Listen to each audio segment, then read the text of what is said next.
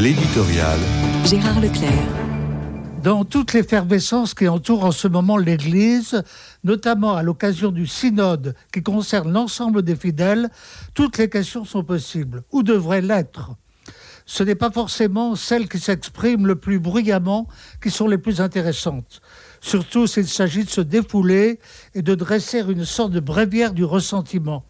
Si pour ma part, je devais privilégier une question, une seule, à propos d'un des sujets les plus cruciaux qui soient, j'en emprunterai la formule à la première page du livre que Pierre Manon vient de publier sous le titre Pascal et la proposition chrétienne. Je cite le texte. Les Européens ne savent que penser ni que faire du christianisme. Ils en ont perdu l'intelligence et l'usage. Ils ne veulent plus en entendre parler.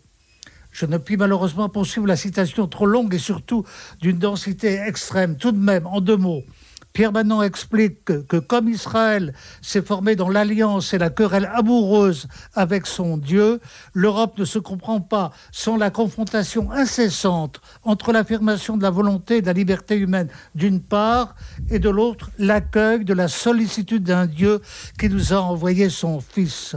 Or, l'Europe actuelle a décidé de mettre fin à cette confrontation magnifique, s'installant dans une inintelligence tranquille de la question religieuse, c'est-à-dire de la question de Dieu. Il me semble que si à l'occasion du synode actuel, cette question n'est pas posée de la façon la plus pressante, nous sommes vraiment à côté de la plaque.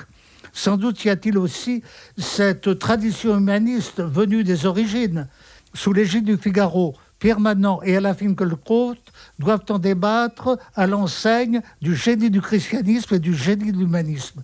Mais comment séparer l'un de l'autre dans l'histoire de l'Europe?